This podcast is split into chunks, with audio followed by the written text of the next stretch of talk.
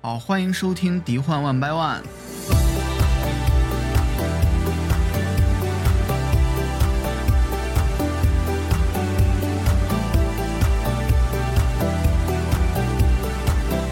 啊，我是 Teddy。大家好，我是树叶，又见面啦。啊，那么今天呢，还有一位新的同学加入我们的讨论，就是我们字幕组的成员萨莎。萨莎来跟大家打一个招呼。大家好，大家好，我是萨莎。萨莎是学习这个戏剧专业的啊研究生，对，所以他非常专业，你知道吗？就是我我没有。我们讨论到这个电影啊这些剧情相关的东西，我们就觉得需要他的这个专业意见。哎，对，所以呢，今天就把他找来，刚好我们的主题呢也是跟这个电影相关的，来说一下我们这今天的主题。嗯，因为最近呢，国内院线上映了一部动画电影，叫《许愿神龙》啊，不知道大家看了没有？它讲的其实是一个设定在中国上海的故事啊。然后这个男主他偶遇了一条茶壶里的神龙，呃，可以帮他实现愿望。那么他的愿望呢，就是跟自己这个青梅竹马的这个女主重新的成为朋友，因为他们已经多年不联系了。那这部电影它是索尼动画出品的。而且很快也会在 Netflix 全球上线。那这种面向全球观众来讲述中国故事的电影，已经不是什么新鲜事儿了。啊，你像好莱坞，呃，为了去贴近东亚的文化或者是中国文化，已经拍了很多这样的类似的作品。对，说到就是二十一世纪以来面对中国观众的这个动画作品呢，我觉得最早可以追溯到二零零八年的《功夫熊猫》第一部。虽然我们都知道就是更早还有《花木兰》，但是一个是那个时候，呃，就是观众的。嗯，构成和现在差别特别大。一个是说那个时候动画是二 D 的，就是这个嗯比较难同日而语，所以我们就暂且说就是新世纪以来，就是说二零零八年的这个当时的功夫熊猫，那个时候其实是我们内地的观众第一次看到就是这么富有中国传统风味的东西，包括咱们的那些建筑风格啊，然后咱们的那个呃传统的那些。四大发明，什么烟花呀，然后那个火药那些，然后咱们的功夫，咱们的那个就是武术，然后还有咱们传统的那些所谓的那些，嗯，觉得是神明的那些动物吧，就是这么多中国元素的东西，那是第一次在以三 D 动画的这种形式呈现在观众面前，而且还是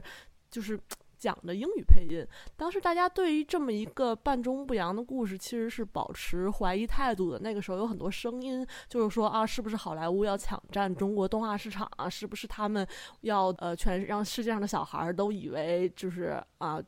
只有美国才能拍好中国的故事呢？但是事实证明，他的那个足够优质的剧本和足够考究的美术是得到了内地观众的认可的，也是在内地拿下了是成为首部票房过亿的动画长片。功夫熊猫其实，在当年来看，确实是一个很独特的一个作品啊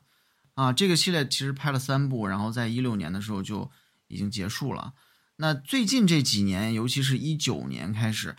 就仍然是层出不穷的有这样一类所谓的讲给全球观众的中国故事的这样的动画电影出现。那按照时间的顺序，你像二零一九年有一部《雪人奇缘》，这个是东方梦工厂做的。也是梦工厂在在海外发行，然后去年是有一部叫《飞奔去月球》啊，也是东方梦工厂，但是是在 Netflix 直接上了。然后今年的这个《许愿神龙》，就刚才提到这部片子啊，也是马上在 Netflix 上，它是索尼的出品的。那甚至呃，就包括去年的这个真人版的《花木兰》吧，那也可以算是讲给全球观众的中国故事。那我们今天就来聊一聊这个有趣的现象，就是，哎，怎么这几最近几年就连续的就出现了这些电影？那这些电影它究竟能不能够满足就是中国观众的这个胃口，又能不能得到这个全球观众的一些认可啊？我们来呃仔细的来聊一聊这这几部电影。那首先其实就是呃从呃按时间顺序嘛，从一九年的这个《雪人奇缘》开始。这个电影讲述的其实是一个冒险故事，就是它里面是这个主人公他呃也算是偶遇了一个来自呃喜马拉雅山的一个雪人啊，然后就帮助他一路上去找到他自己的家乡回家的这么一个冒险的故事。它的从设定上来讲，它的这种中西结合的特征就挺明显的。因为我相信你给一个普通的中国人去讲说雪人这么一个东西，就是以一个怪兽一样的这样一个雪人，可能大家并不能够就是很快的反映出来它是一个什么样。可能是觉得是那个堆雪人的那个 snowman，但它其实是那个 yeti，对吧？对，它其实是在西方比较流行的一个关于东方的传说啊。所谓喜马拉雅山的雪人，它最早的记载应该是。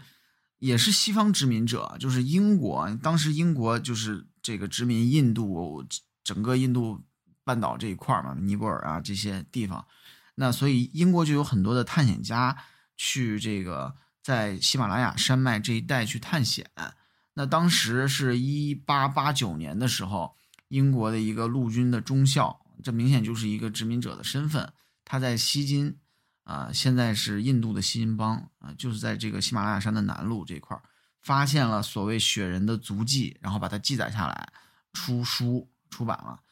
这个雪人作为一个西方流行的这么一个传说中的呃形象，然后他又跟中国的当代的背景相结合，因为这个里面的故事里面的主人公这个小女孩，她就是一个呃很普通的一个汉族的中国的女孩，然后她生活在都市的一个小孩。对一个都市里，而且你从那个电影里面的地图上，你能够看出她基本上就是来自上海 啊，她就是那个位置的大都市，那就是上海。所以我个人是觉得，就是说他是等于是把这两者结合的还比较好。就是西方观众一看到这个设定，他立马大概有一个感觉，就是他是一个什么样的故事，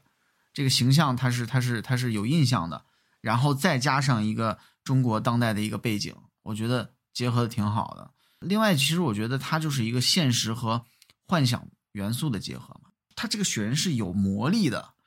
啊，所以他干出什么样的事情来，他把各种神奇的现象展现在这些呃普通的中国少年的面前的时候，你会觉得呃 OK 啊，呃可以接受，对吧？可以理解的，因为它是一个神奇的一个东西闯入了你的现实生活，然后把你的现实生活变得不普通。对，所以就是在这样的一个故事设定里面，你后面不管发生什么样的剧情，它其实都是可以说得通的。我其实觉得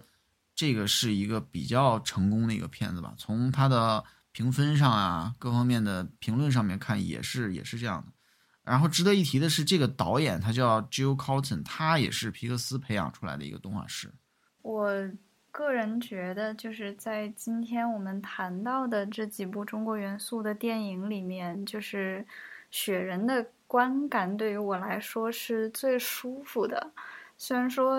它的中国背景就是在其中起到的作用，就是包括推动情节的作用啊，或者说就是向我们渲染一种文化氛围的那样一种作用，好像是最小的。而且就是像刚刚你说到的，它这个故事的内核其实是一个放诸四海而皆准的内核。然后我我刚刚还想到，就是它这个故事稍微有一点像那个像吉卜力工作室拍的那个《猫的报恩》，就是说，对，就是说女主。通过这么一段出离了家庭和日常生活的奇幻的经历，完成了她自己的一种成长吧。对，然后嗯，虽然可能类似的主题很多，但是其实我还一直蛮吃这种设定，所以 看看的还蛮开心的。嗯，就是另外的那几部电影对中国元素的借用也好，或者说对中国文化的解读也好，我感觉好像都有，都稍微有那么一点刻意迎合之嫌。然后这部我觉得还算是比较自然，对。应该也看得出来是就是制作团队在这方面下了功夫，要么就是看他们深入到中国的家庭中去，然后或者说是深入到城市中去做了一些，我觉得就是做了一些考据吧，应该是说，嗯。至于我的话，因为我是一个比较嗯很多年的一个梦工厂粉丝了，然后我知道梦工厂一直来是一直都是特别擅长，或者说这种题材是他们最擅长的一种类型，就是刚刚萨莎说的那个一个在普通生活当中和他的本身的生活有一点点格格不入的那么一个孩子，然后偶然间遇到了他的动物朋友，然后两个人就是或者说就这一个人和一个不是人的物种展开了一段跨越种族的友谊，然后踏上了奇幻的冒险。这个其实是从很早就是斯皮尔伯格这个人，他特别喜欢拍这种东西，从 E.T. 开始，然后一直到什么那个微鲸闯天关也好啊，然后包括后面那个梦工厂的很多部，然后那个蜜蜂大电影、驯龙高手，什么那个小马王，这些全都可以套在这一个框子里面，都是说主角是一个人类，然后他和一个就是。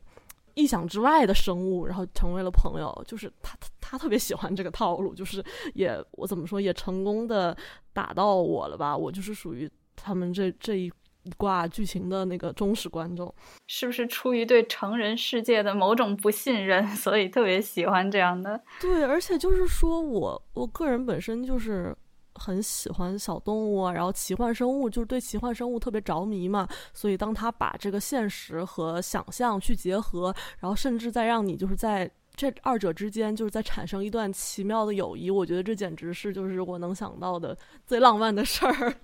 嗯。所以就是这部片子其实是复制了他一个惯用的框子嘛，无论是龙对于维京人，还是马对于印第安人，然后以及这里面雪雪人对于这几个中国小孩儿，都是同样的一个模板。而且他其实对于中国青少年有一个更高的适配性，因为就是我觉得啊，西方的孩子嘛，从小就是听着像圣诞老人啊，什么那个呃。就是牙仙啊，什么睡魔那些故事，他们是听着这些东西长大的。他们的父母会在他们呃孩童的时候，极力让他们相信这些嗯神神怪怪的这些奇幻生物是存在的。但是中国的孩子可能就是从小接受怎么说唯物主义教育也好，或者说是就是我们国家的这个。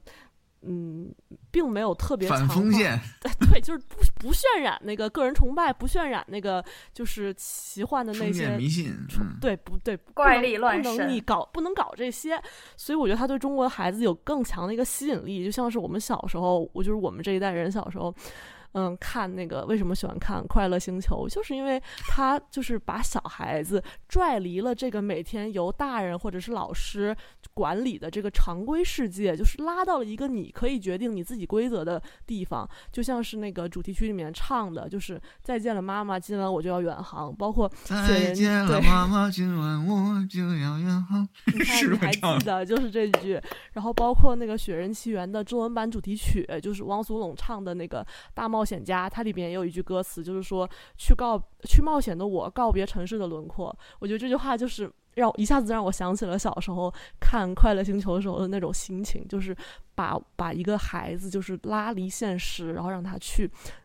走上这个无限奇幻的冒险。我觉得这是对于青少年观众来说非常好的一种体验。对，嗯嗯，也正是因为就是呃，他的这个故事线就是逃离了城市，然后。也走遍了中国的大大山、名山大川吧。对，走到自然中去。对，展现了不少中国的著名的景点和风光。还有，就侧面敲了一下保护环境的这个主题嘛。对，嗯嗯，各种方面还是挺正能量的。嗯，所以我们几个就都认为这部电影还是还是很不错的。对。那至于说去年的一部这个《飞奔去月球》，呃，这个电影，呃，其实也是很早就。呃，我当时其实还是挺期待的，因为它同样是当时说是东方梦工厂啊做的，本来说是去年好像感觉是可以赶着那个中秋节上啊，最后也没上成，然后说又又往后推了几个星期吧，然后票房也不是特别好。首先，它的故事设定是说，呃，也是一个小女孩，她的她是她妈妈去世了。这两个小女孩长得还挺像的，你不觉得吗？都是短发，然后就是那种很，然后戴一个发箍，就非常像。其实《雪人奇缘》里面那个小女孩是爸爸去世了，是吧？呃，对，是啊。然后《飞奔去月球》这个小女孩是妈妈去世了，反正就还是的，都是不幸的孩子。单亲。对，然后他爸呢是，呃，又找了一个阿姨，就算是一个后妈一样的。然后他就对他爸的这个，就是这个这个。对他对他爸的这个对爱的这个信念产生了怀疑，因为他爸总给他讲说嫦娥的故事嘛，就觉得说这是一个代表真爱的故事。那他就是想去阻止他爸爸的这个再婚，呃，然后呢，他就要去找嫦娥，就是要要要证明嫦娥真的存在，以便证明说真爱是值得坚持的。好像我我看完感觉是这个意思啊，没没有错，对对。但是你仔细想，这个东西根本说不通，你知道吧？就是就这个故事就感觉说不通。哎，其实你你从这个动画工业的角度来讲，这部片子。它的质量我觉得还是比较好的吧，就比较成熟的一个一个作品了，尤其是在技术层面，技术仅仅是技术层面上。对，你看他的导演是那个 Glen King，Glen King 是原来是一个迪士尼的元老级的这个动画师了，他原来参参与过《小美人鱼》《美女与野兽》《阿拉丁》《魔法奇缘》，就这些很经典的动画电影，包括他后来还。呃，凭借那个呃讲科比的一个故事那个短片，我篮球和我是吧？还是好像是，就是还得了奥斯卡的那个最佳短动画短片。然后包括这个，他还有一个一起的联合的导演是叫 John Cars，他也是先后在蓝天、皮克斯、迪士尼任职。迪士尼有一个很著名的短片就是。呃，Paperman，Paperman 那个那个设计的角色的是我特别特别喜欢的一个艺术家，也是华裔。这部短片也是这个 John Cars 导演的，所以你就感觉，哎呀，这强强联手啊，这不会出一部烂片的，对吧？包括演员阵容其实也很强大的，呃，就是配音的配音的演员啊，英文版的配音，菲利帕苏就是那个《汉密尔顿》里面那个演汉密尔顿他老婆的那个。然后还有这个叫郑肯吧，呃，好莱坞一个比较红的一个亚裔的男演员，还有赵约翰。赵约翰大家都知道，《星际迷航》里的苏鲁，是不是那个？还有一个网络什么？对，网络迷追追踪，就是找他女儿的那个。对对对，全部都在电脑屏幕上进行的那个再造淑女，她也是男主角，演过很多东西。还有吴山卓，山卓吴，这也是这也是很很著名的亚裔的演员。就这么强大的一个阵容，然后呢，它它其实是一部音乐剧，就是你看这几部电影里面，如果说它有最大的特色的话，就是它是一个音乐剧，然后它中文版跟英文版的歌曲的质量都很高。是的，他是把所有的歌都给翻唱了，这一点我觉得还是蛮新奇的，就还比较值得去听一听。歌词也非常好，我个人觉得比那个迪士尼翻的那种中文版的歌曲还要好。对，因为可能。我不知道是不是迪士尼的那些歌曲给他们做译制的时间比较紧张，就有的时候会比较匆忙一点。你像那个《冰雪奇缘二》那个歌词，说实话我是有点听不下去的。对，这个估计是留够了时间了，所以这个从一开始设计的时候他就考虑了两方的需求。是，所以你看到这些歌舞片段的时候，你其实还真觉得有点迪士尼的音乐剧、电影、动画电影的那个味儿。嗯。但是就是画风一转，但是 没有人家还有而且呢。OK，而且而且而且而且说到这个音乐剧，我我刚刚想到，就是他那个电影里面几乎没有就是说出来的对白嘛，然后几乎对白都是用那个宣宣叙调之类的形式给唱出来的。然后我就想起就是之前。呃，像一些在商业上很成功的音乐剧，比如说《悲惨世界》呀，或者说嗯《芝加哥》呀，也都是用的这种形式，所谓的 mega musical 嘛，就是有一点像呃法国古典主义时期，就是就是他们那时候的呃，也不是古典主义时期，就是之前的法国流行的大歌剧。然后他们照搬了这个配方，然后，对，就炮制了这样一批在商业上很成功，然后，呃，全球化程度也很高的所谓的 mega musical，呃，但是这个飞奔去月球，我个人觉得真的还蛮烂的，就是，没事，就是可以说实话，没有，对不起，然后就是，而且这种烂是有点全方位的。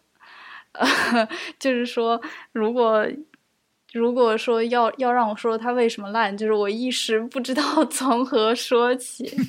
而且就是虽然就是刚才大家说那个《冰雪奇缘》里面的歌就是意的差，但是就是我觉得起码还有能够记得住的旋律吧，人家那个里面，嗯，对，然后这个整部电影看下来，就我觉得好像一首歌也没 也没记住。你好歹记住了 凤凰传奇的《月亮之上》啊！哎哎，有那个吗？有有有，广场舞。对，哦哦，嗨，嗯，而且那个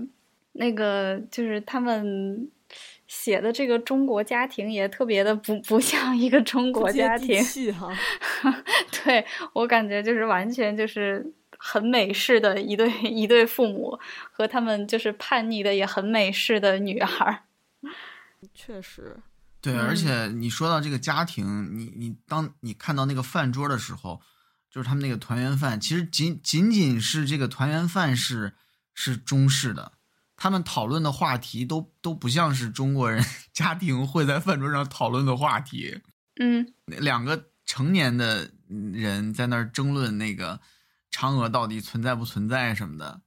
然后就就有点奇怪。就主要我觉得还是它的剧情说不通。就刚才我在给大家重述这个剧情的时候，我自己都感觉有点奇怪。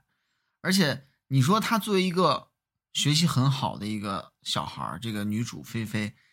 她为什么始终相信嫦娥就是真的？就这个很难说服我。就你你你得用一个对，这和她的唯物主义思想是相悖的。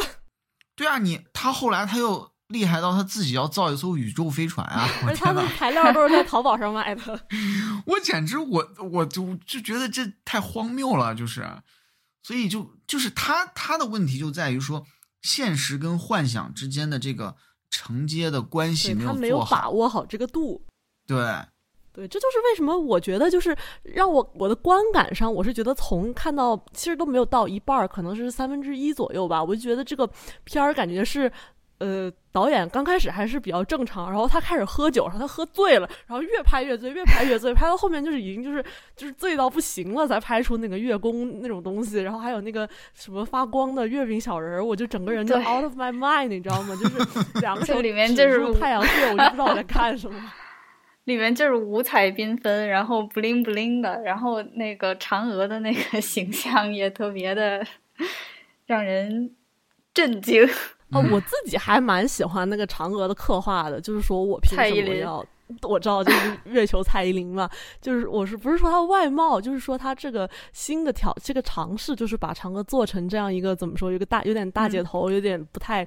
有点。有点酷酷的，不太温柔，对，不吝那种魂不吝那种感觉的一个嫦娥，我觉得其实这是一个很很很棒的事情啊！就是谁规定嫦娥必须就是那种温婉的那种啊柔弱无骨的那种形象，就没有人规定啊。我觉得嫦娥是这样，我觉得没有问题。但是就是，呃，这是个很好的一点，他但但他这部作品其他的部分没有支撑住这个优点，我觉得就很可惜。就比如说，就是刚开始我。听到那个 Glen King 担纲这部片子的时候，我以为这就是一块免死金牌了。我以为这部片子再烂还能有多烂？毕竟有这么多大佬在撑着嘛。就像跟我们刚刚说，那么厉害的人，导演、副导演，然后包括参与的那个艺术家都很棒。结果就是我真的看到这个片子的时候，我真的对 Glen King 有点失望。我就怀疑他是，我就我就想对他说：“你被绑架了，就眨眨眼，就。”感觉他是被抓来强行挂了个招牌，或者是对挂名的，对对，就让人有这种怀疑。因为他其实真正参与在这里面的内容，只有他妈妈，就是菲菲的妈妈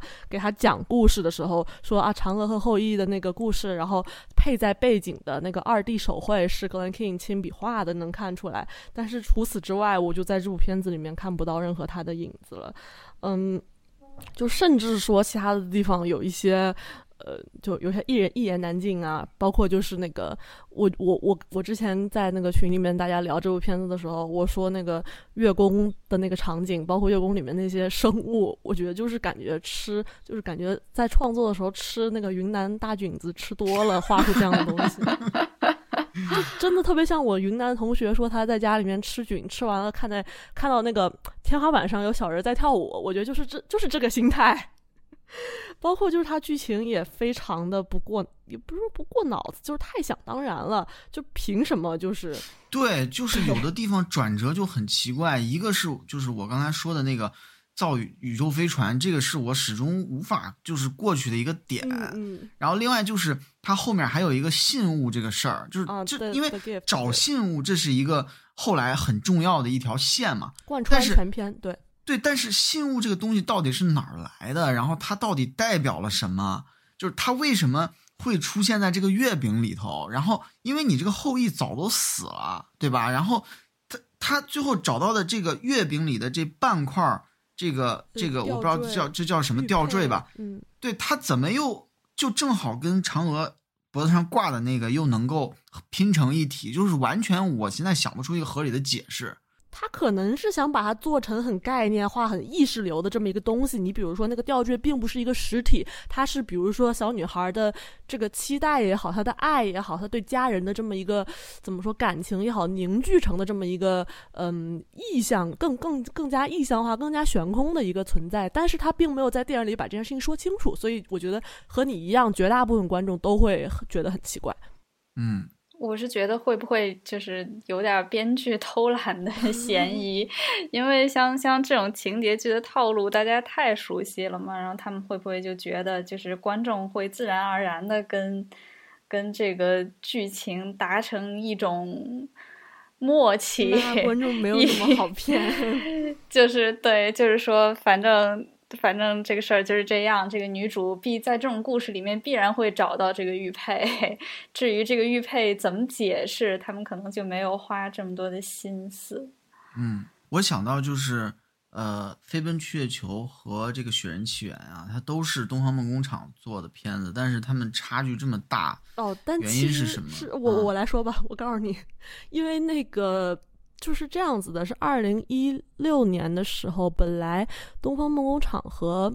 那个时候是挂名嘛，就是那个 Oriental DreamWorks，它是真的是在梦工厂旗下有股份，然后梦工厂也派了很多人来这边给我们中国招的员工做培训，然后那个时候是真的就这两个公司合拍的《功夫熊猫三》，是美国那边的梦工厂来做，然后中国这边提供的是一些。嗯，提提供应该是提供了几个不那么重要的角色的动画，然后包括做了全部的中文配音口型。当时在这个当在当时是一个卖点，但是后来呢，就是二零一六年之后，就是那一年，就这部片子拍完之后，他们两方谈崩了，然后美国直接就是，而且梦工厂那个时候就是。那个啥，经济特别不好，就可能有点扛不起这么一个分公司了，就直接撤资了，然后把那个英语的那个 Oriental DreamWorks 直接撤掉了。但是他们在中文这这里面做了一个很小的偷换概念，就是它改名叫 Pearl Studio，其实跟梦工厂半毛钱关系都没有。但它的中文翻译它没有改，它其实跟梦工厂现在已经不挂一点关系了。但是那个做 Abominable 就是做《雪人起源》的时候，梦工厂是有参与出品的，只是把动画外包给了这个，咱们叫它其实也不能叫它东方梦工厂，就珍珠工作室吧，就是外外包给了。我看那个制作好像这部片子还是，呃，就是梦工厂还是参与了不少。那就是可能有提那边有提供那个一些初期的东西，包括出人什么的，就是因为可能当时这个这肯定这个企划是很早就有的嘛，可能是他们两个两方还在合作的期间有的企划，然后你也不能说扔就扔了，然后可能就是延续着把它给做出来了。但是但是呢，到了那个呃飞奔去月球的时候，就是珍珠工作室已经完全就是。他们这是他们自己想的法子，然后自己就是做了一个动画，然后挂挂在 Netflix 旗下发行，跟就是真正的好莱坞卖给 Netflix，对对对，其实跟那个他虽然挂着梦工厂的名字，但他跟那个好莱坞的那个是一点关系都没有的。他是而且这部电影的它的动画是外包给索尼做的，对吗？就跟之前已经都不一样了，就是非常远。其实这那就是你只是听起来看起听起来像是同一个公司旗下，但其实。从很早就开始已经不是了，所以就是它前后没有一种延续性，就是说它它作为一一个工作室来讲，没能够继承之前的一些好的东西。那这个你就跟迪士尼啊、皮克斯这样的工作室相比起来，我觉得最主要的差距就在这儿，就是迪士尼皮克斯它始终是作为一个整体在运作的啊，不管是它导一部导演的一部电影的导演换谁。他在整个创作的过程当中，他始终是一个集体创意的过程，包括他们有这种所谓的 story trust，brain trust 这种小组一起去打磨，所以能够保证每一部电影至少都在一个一个稳定的水平之上。但是你像就是我们这个东方梦工厂，它不管是因为变故也好啊，还是说它每部电影去雇佣的人都不同也好，反正就是它没有得到一个延续。那我觉得这样一个现象，它最糟糕的一点就就是说，你看着看起来好像是呃电影的质量不稳定，但实际上是你这个品牌的延续性对方。向也没有定好。对怎怎么说呢？我觉得只能说，不是每一个商业化的公司都像迪士尼和皮克斯的状况那么理想吧。因为当时候真的是有段时间，就是二零一几年的时候，梦工厂是本部真的是濒临倒闭。那个时候就是各种卖 IP，包括你现在看到的很多就是嗯 IP 衍生产物，包括就是什么那个原始人的手游啊，什么 各种很擦边的衍生上还有那种很 low 的广告的，，就是那个，就是那个时候，因为实在是快要坚持不下去了，就开始卖 IP，然后卖那个股权，然后所以那个时候就东方梦工厂也是那段时间的产物。没有这些的话，恐怕当年梦工厂就倒闭了。我觉得这是商业化的一个 怎么说，嗯，一个一个弯路，一个当时就就没办法嘛，就走了一个弯路，也现在给现在遗留下来很多问题。呃，说完了东方梦工厂的两部电影之后，那就是今年最新的这一部是，呃，索尼还有我们这个什么耀莱啊，耀莱公司啊、还有腾讯影业是吧，联合出品的这么一部《许愿神龙》。就是我看我看这部电影的那天，就是刚好读完了莎士比亚的一个剧本，叫做《威尼斯商人》，然后我就注意到，就是这两者的结构其实也有点相似。然后就是在那个《威尼斯商人》里面，是安东尼奥为了帮助他的朋友巴萨尼奥追求他的心上人，一位富家千金，叫做鲍西亚，呃，向那个。呃，威尼斯的犹太人借了三千块金币的高利贷吧，好像是。然后这个，呃，因为就是他们之间存在，可能是因为存在这个宗教的冲突，再加上那个时候就是犹太人在呃欧洲的地位是很低的，所以就是他和呃犹太人夏洛克和那个安东尼奥之间其实一直存在一些局语。呃，夏洛克就借这个安东尼奥求他帮助的机会，跟他订立了一个契约，就是说，呃，如果你在规定的时间内还不上这些钱，就是那么我也不要你的赔偿，就是我要割你身上的一磅肉。然后，安东尼奥的商船就就果然没有回来，就是他在这个限期内就是还不上夏洛克的钱。然后，所以他最终不得不在这个法法庭上面临割一磅肉的这个处罚。所幸那个巴萨尼奥的心上人鲍西亚他很聪明，然后他就是重新解读了威尼斯的法典。他说：“夏洛克，你割一磅肉可以，但是你割一帮肉的时同时，就是你不能让他身上留下一滴血，因为你们的契约里没有说。”就是说，你还可以就是要他身上的血，这不就是跟呃愿望、跟许愿讲条件吗？就像是说神灯说我给你三个愿望，我说我第一个愿望是再来十个愿望。啊，对对对，就是每当我在剧里看到这种情节，我都会这样想：再给我来十个。对呀、就是 钻空子讲条件。对，所以就是鲍西亚就钻了这个空子，然后呃，让那个安东尼奥能够幸免于难。然后反正就是就是这样一种好好哥们儿，然后和男主和男主心爱的人之间的这样一种三角结构吧，我感觉在那个嗯、商业电影里面也特别的常见。呃呃，值得一提的是，就是有一种解读说那个。呃，威尼斯商人里面的安东尼奥其实是一个深贵的 gay，就是他 爱慕爱慕的么从许愿神龙聊到 聊到这块儿他了？爱慕的对象是他爱慕的对象就是巴萨尼巴萨奥。尼奥，我能够理解的你这层意思，因为大家的正常想法是，就怎么会有人平白无故的去帮助？如果你不是出于爱慕的话，你凭什么要就是无缘无故的帮是他呢？对吧？对吧？是的，而且如果你读过那个剧本的话，就是感觉那个安东尼奥的，呃，那种心事就是隐藏的特别深。嗯，对，所以如果就是带着这层意思去去去读的话，就是确实有一点细思恐极的意思。我觉得不错啊，我觉得这可以很好的、完美的引到我们这个本身讨论的故事上面来说来，因为毕竟这个神龙和男主角除了有这个契约的关系在，他并没有，他完全没有义务，也没有就是。他没有情分，也没有义务帮帮助男主角别的东西了。所以，当他没有再受那个呃契约和诅咒控制的时候，他为什么要帮男主角呢？那如果按照刚刚他的这个逻辑，那我们那难道我们要说是龙啊爱爱上了男主角吗？那我觉得不是的，反而这一部里面，我觉得是因为龙在男主角身上看到了。更大的可能性，看到了人类的美，或者是说人类的感情的珍贵，所以才决定要不求任何报偿，也就是不求任何那个补偿，也不是出于任务，然后去就是义务的去帮他。我觉得是这样的，所以我觉得不光是可能，哎，有刚刚这个那个解读法，然后还有这种，就是说人类的光辉打动了，被被人类光辉所打动，也是一种可能性。嗯嗯嗯，我当时看完之后，嗯，我就觉得他其实确实讲的是一个呃长久以来的一个永恒的一个话题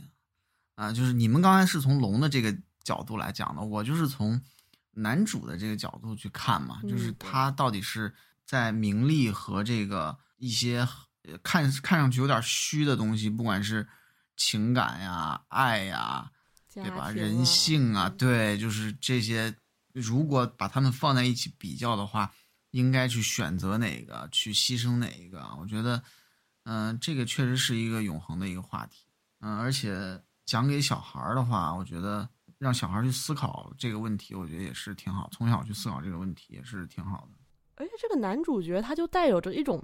不符合现实的的不符合现实那个就是主流的天真。你要是现在你问一个人，那你的家人啊、朋友和那个名利和地位、金钱放在一起，你选哪个？可能正常人稍微犹豫一下，但是主角丁思琪他会告诉你啊，什么还要选吗？那我当然是选家人和什么那个友情和那什么什么，就是他在他看来，名誉是什么东西，金钱是什么东西，这些东西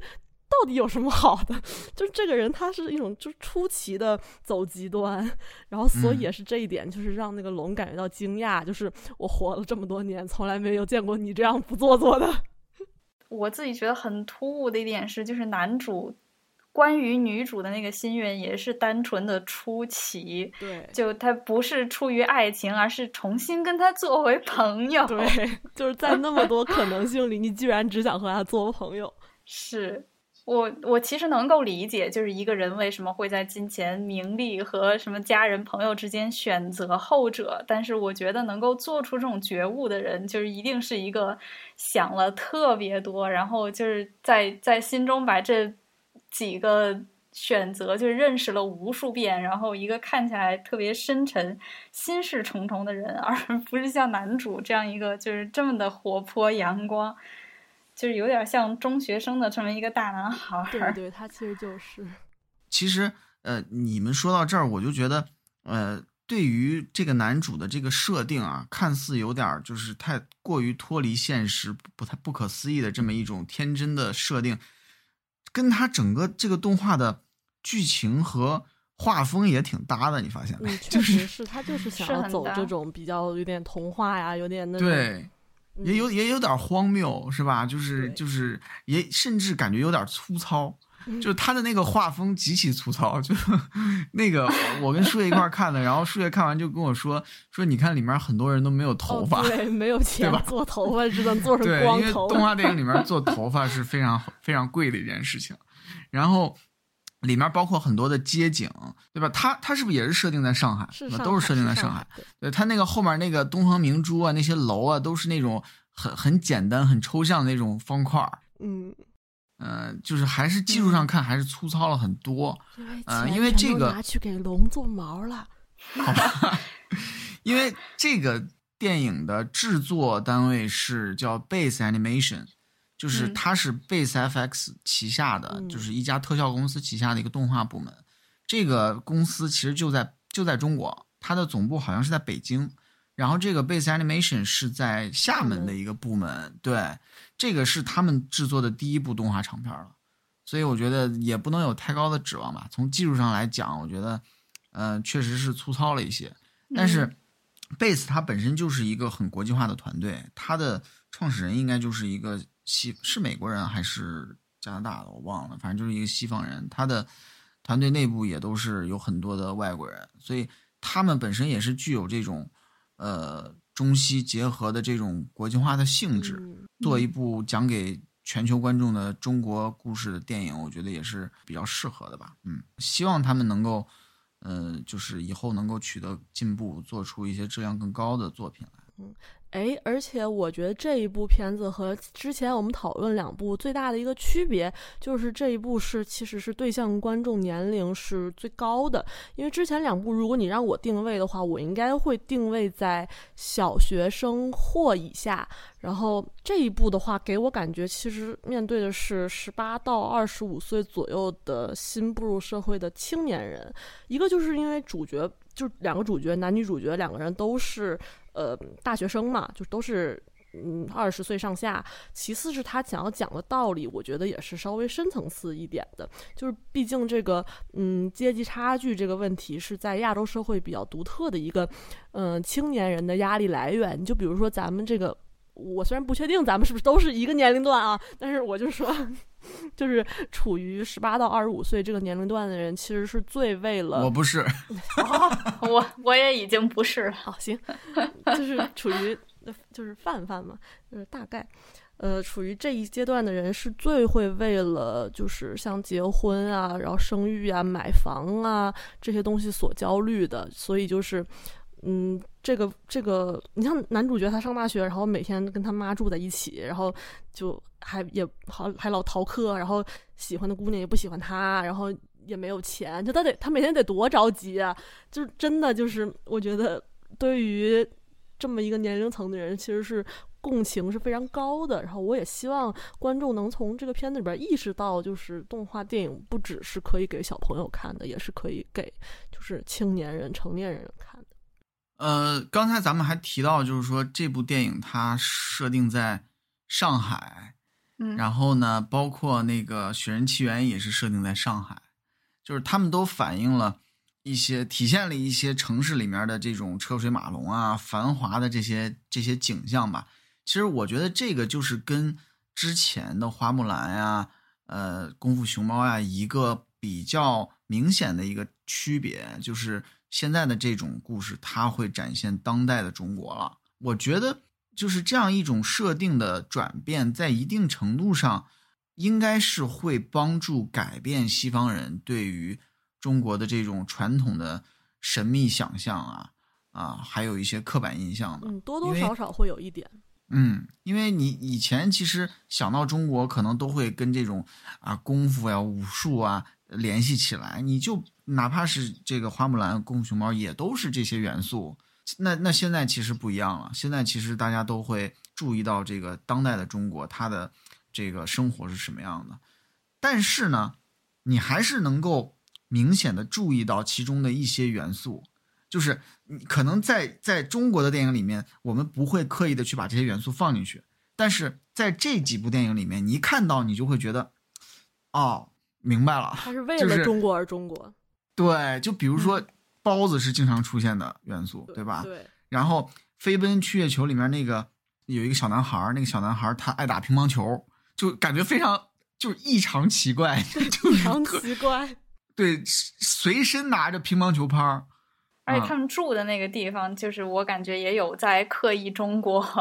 嗯，就是特别像乌镇。哦，那个确实应该那个是以水镇为原型的，对。嗯就是这些也算是一些符号性质的元素吧，甚至还有一些代表着当代中国的一些新的符号性的元素，比如说外卖，对吧？嗯送外卖的，呃，然后快递，嗯，买那个宇宙飞船零件都用都都都是淘宝上面，然后快递给他送过来，啊，然后还有拆迁，对。你像那个呃《许愿神农》里面那那算钉子户一样的那老头儿，老老老头是吧就是这些可能是西方的观众会经常在新闻里面看到的中国发生的一些新闻啊，或者介绍当代中国的一些文章里面就会提到这些元素。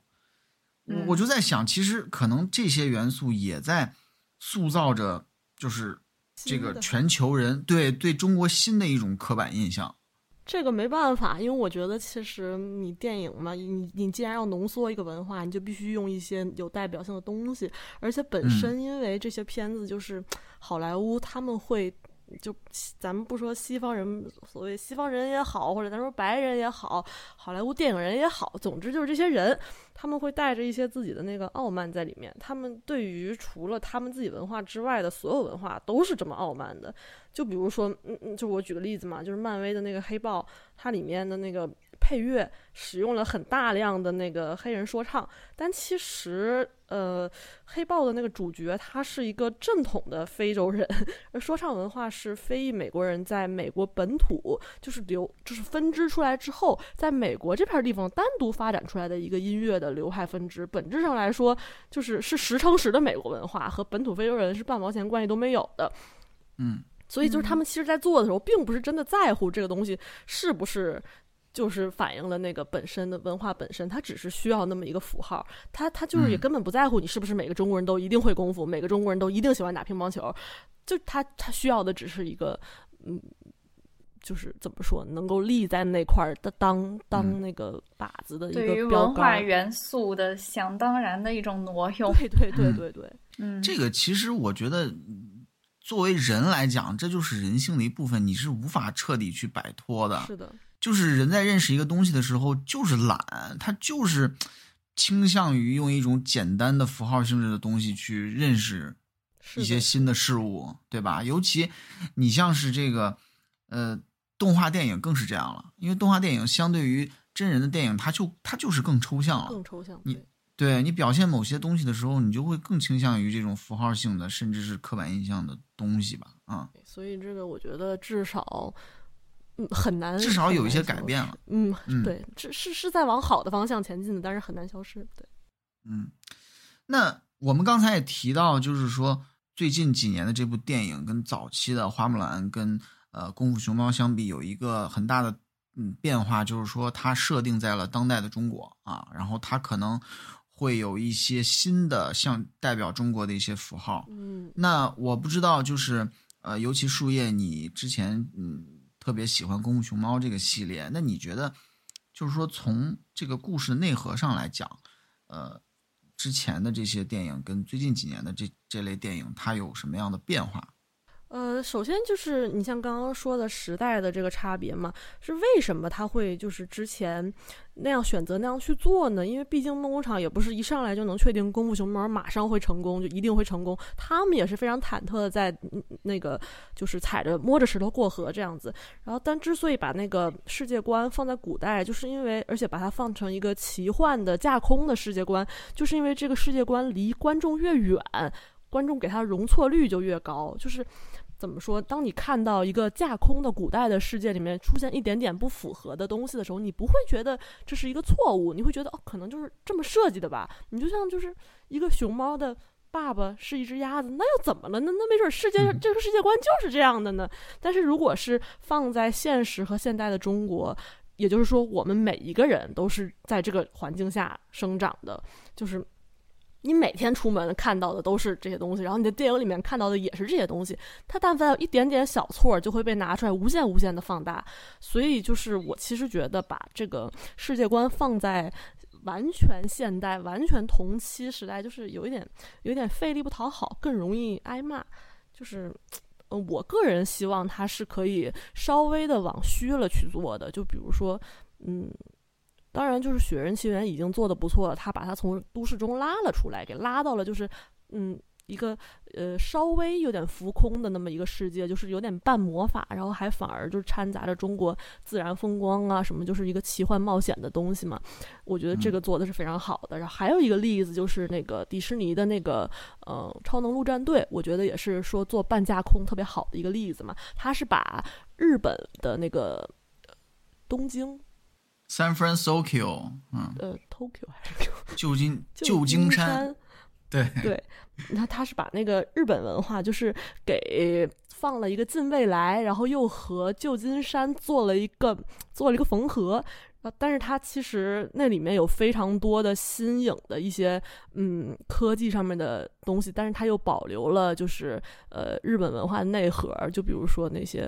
嗯。嗯，就是那个相扑的那些文文化也好，然后包括它的那个呃霓虹招牌，然后那些嗯一些视觉上的元素什么的都保留了。我觉得就是我觉得是一个非常巧妙又省力，然后又能够非常出效果的一个操作吧。就是是我我希望看到的。然后至于故事的内核，其实我觉得是没有变的。就像是呃呃功夫熊猫里面，它最大的一个内核就是说。做出美味的汤面的秘诀就是不加调料，然后真正你使出的那个呃功夫的力量是源自于你自己的，不是任何秘籍给你的，不是任何法术给你的，是你自己做出来的。包括这这个就是一个非常就是亘古不变的一个道理嘛，就像到了许愿神龙也还是这样，就是魔法给不了你的东西，你自己来给你自己，就是魔法不是万能的，真正万能的是。就是源自本身的这个，还是歌颂歌颂人类的爱与美嘛？我觉得这些东西是不管放在哪儿都亘古不变的。那你像花木兰是不是也歌颂人类的爱与美？那也是啊，对吧？嗯。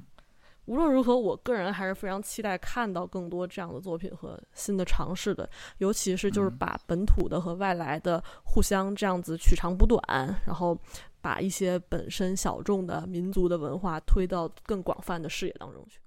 嗯。莎莎有没有想说的？暂时没 没有想到，但是就是刚才树叶说到那个爱与美，但是就是这个爱爱与美其实也是由这个制作者去定义的嘛。就是我我觉得就其实不存在一个说真的形而上的亘古不变的爱与美。所以说，就是他们披着就是这个中国元素的皮，其实输出的还是就是他们的那套价值观嘛。但是就是这里也没有包含我的价值判断，就是我觉得这样同样是可以讲出好故事的。对，OK，